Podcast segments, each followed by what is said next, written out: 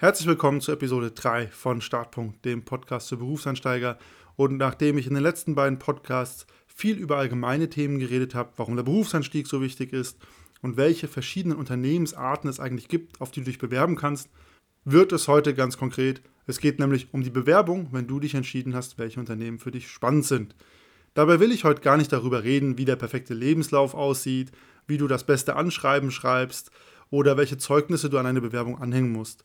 Das ändert sich nämlich sowieso permanent. Ich kann mich noch erinnern, bei meiner allerersten Bewerbung in einen richtigen Job und nicht einen Studentenjob oder sowas ähnliches, da war es noch total üblich, Bewerbungsmappen, also in Papierform, äh, einzuschicken und das wurde auch sehr häufig erwartet und es war sehr, sehr ungewöhnlich, nur digital Bewerbungsunterlagen zuzusenden.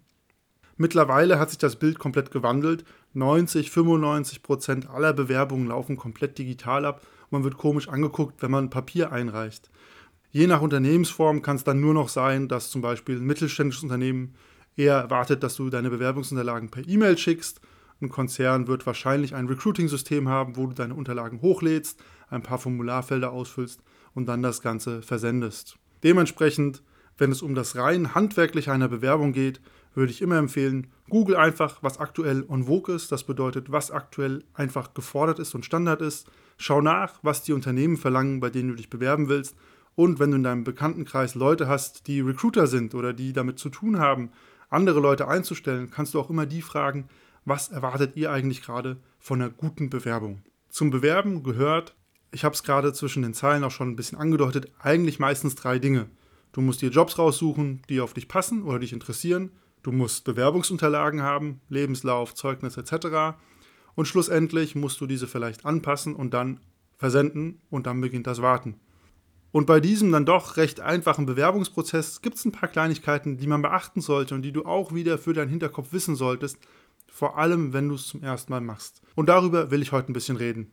Eine Sache, die du auf jeden Fall in jeder Bewerbung berücksichtigen solltest, egal ob digital, analog, Konzern, Mittelstand, Startup oder so, ist, achte auf deine Rechtschreibung und Grammatik und vermeide hier Schusselfehler.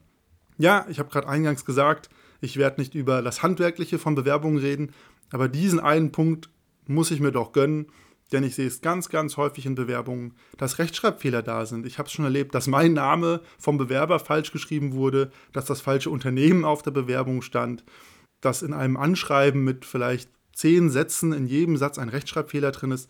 Da kann die Bewerbung noch so gut sein. Das macht einfach einen schlechten Eindruck. Es wirkt hingeschlammt, es wirkt ein bisschen lustlos und es wird auf jeden Fall zu einer hochgezogenen Augenbraue bei der Person sorgen, die diese Bewerbung liest.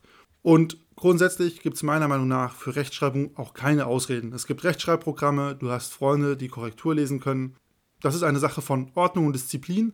Und wenn dein Anschreiben, dein Lebenslauf, deine Bewerbungsunterlagen sauber von der Rechtschreibung her sind, sauber grammatikalisch, dann wirst du dich schon jetzt von anderen Bewerbern abheben, weil super, super viele Bewerbungen voll mit Rechtschreibfehlern sind. Deswegen sei hier ordentlich, achte auf deine Rechtschreibung und lass im Zweifel jemanden drüber lesen. Damit weg vom Handwerklichen einer Bewerbung zu dem, was du eigentlich von einem Bewerbungsprozess erwarten kannst, ganz besonders, wenn du dich zum allerersten Mal auf einen Job bewirbst. Das wird sich auch im Laufe deines Berufslebens immer wieder wandeln, wie Bewerbungen ablaufen. Ich will heute vor allem darüber reden, wie laufen die ersten Bewerbungen ab, wenn du frisch aus dem Studium zum Beispiel kommst.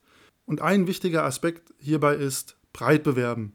Du wirst dich breit bewerben müssen. Ich würde niemals empfehlen, dass man zu Beginn sagt, ich bewerbe mich nur auf einen oder maximal zwei Jobs und hoffe direkt, dass das klappt. Es gibt Leute, die haben Glück, die haben gute Connections aus dem Studium, die haben vielleicht ein Praktikum irgendwo gemacht oder einen Werkstudentenjob gehabt in einer Firma und werden da direkt übernommen. Super für die Leute, super, wenn das bei dir klappt, aber das ist nicht der Standardfall. Das heißt, im schlimmsten Fall, in Anführungsstrichen, bist du freischwimmend unterwegs und musst bei Unternehmen vorstellig werden, die dich noch nicht kennen.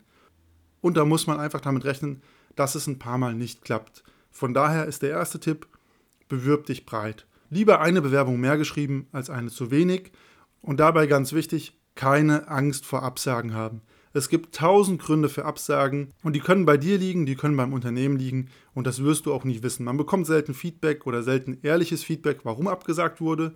Unternehmen dürfen teilweise aus rechtlichen Gründen da auch gar nicht ehrlich sein, weil du dich sonst reinklagen könntest in die Stelle. Von daher akzeptiere einfach, es gibt viele Gründe. Vielleicht liegt es an ganz spezifischen Sachen, die du gar nicht weißt, die besonders gesucht wurden. Vielleicht ist die Stelle gerade besetzt worden. Vielleicht ist die Person, die sich um Bewerbungen kümmert im Unternehmen, gerade im Urlaub, etc. Und da sind wir auch bei einem weiteren Punkt.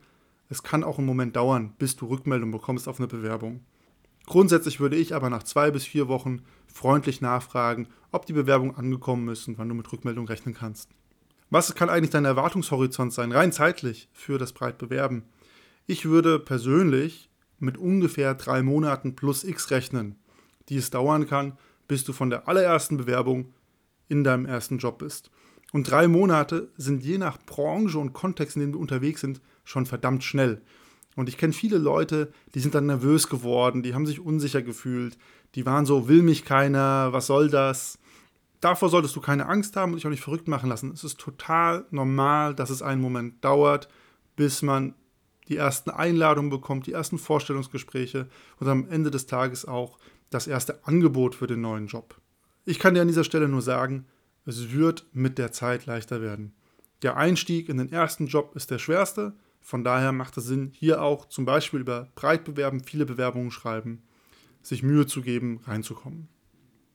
Der zweite große Tipp, den ich geben kann für die ersten Bewerbungen ist, vergiss alle Tipps von Eltern und Lehrern. Ich will hier auch niemandem zu nahe treten. Vielleicht gibt es Eltern und Lehrer, die da sehr viel Expertise und sehr viel Ahnung haben. Dann super. Aber ich würde nicht davon ausgehen, dass das Standardfall ist.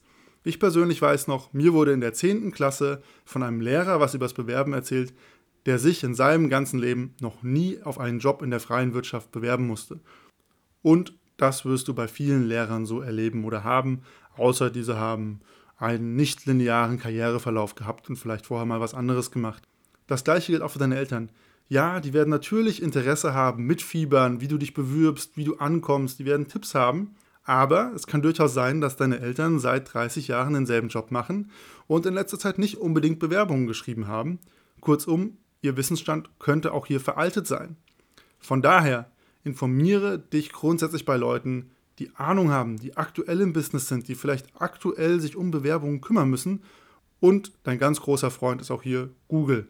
Da gibt es genügend aktuelle Tipps und Tricks, wie man sich bewirbt, was gerade Standard ist und was nicht. Wenn ich meine Eltern fragen würde, wie ich mich bewerben soll, die würden mir auch von der Bewerbungsmappe was erzählen, was einfach nicht mehr der Standardfall ist, der erwartet wird von Unternehmen.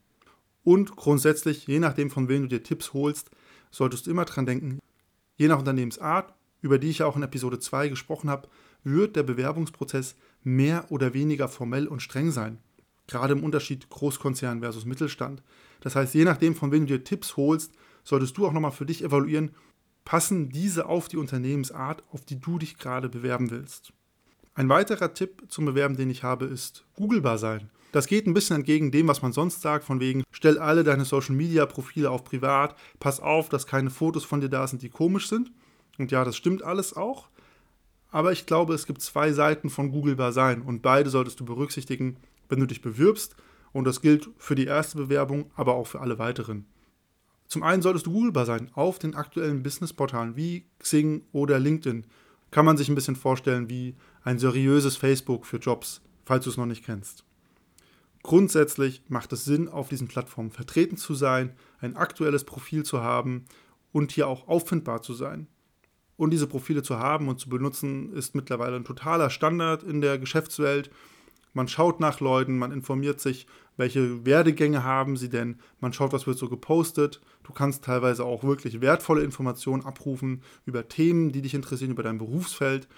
Kurzum, es verhält sich eigentlich wie jedes andere Social-Media-Netzwerk mit dem einzigen Unterschied, sie haben einen ganz klaren Business-Fokus.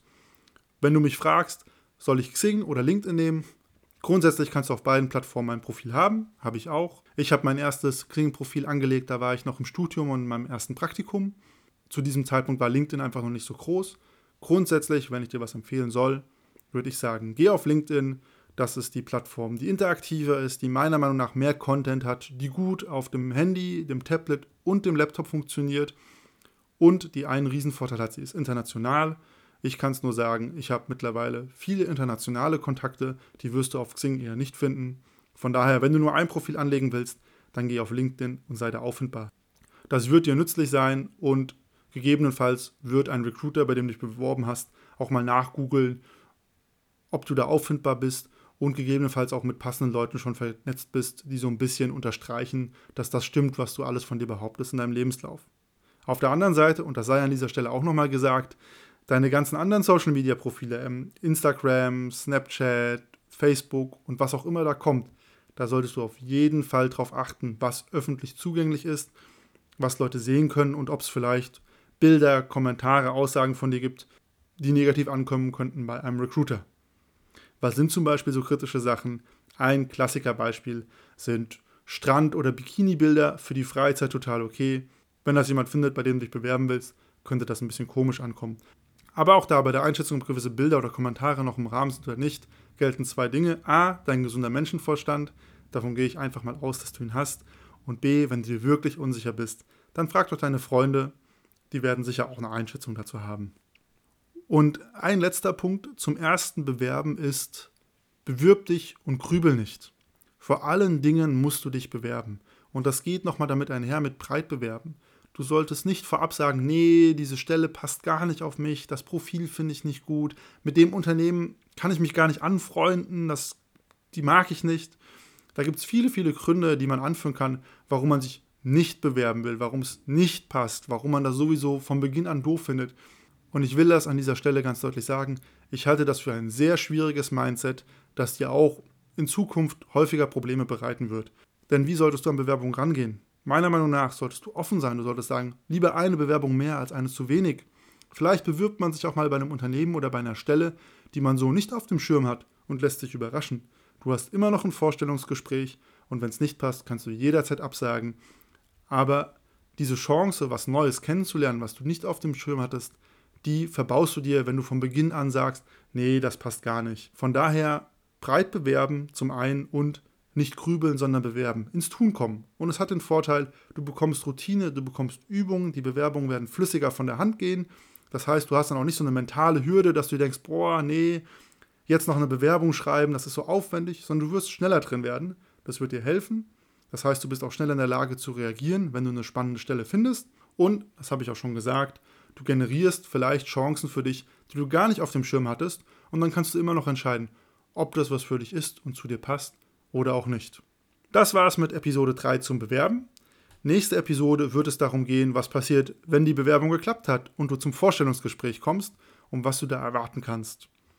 Ansonsten bei Fragen und Kommentaren schreibt mir gerne, ich versuche das auch immer wieder in die Podcasts hier einzubauen und ansonsten bis zum nächsten Mal. Tschüss.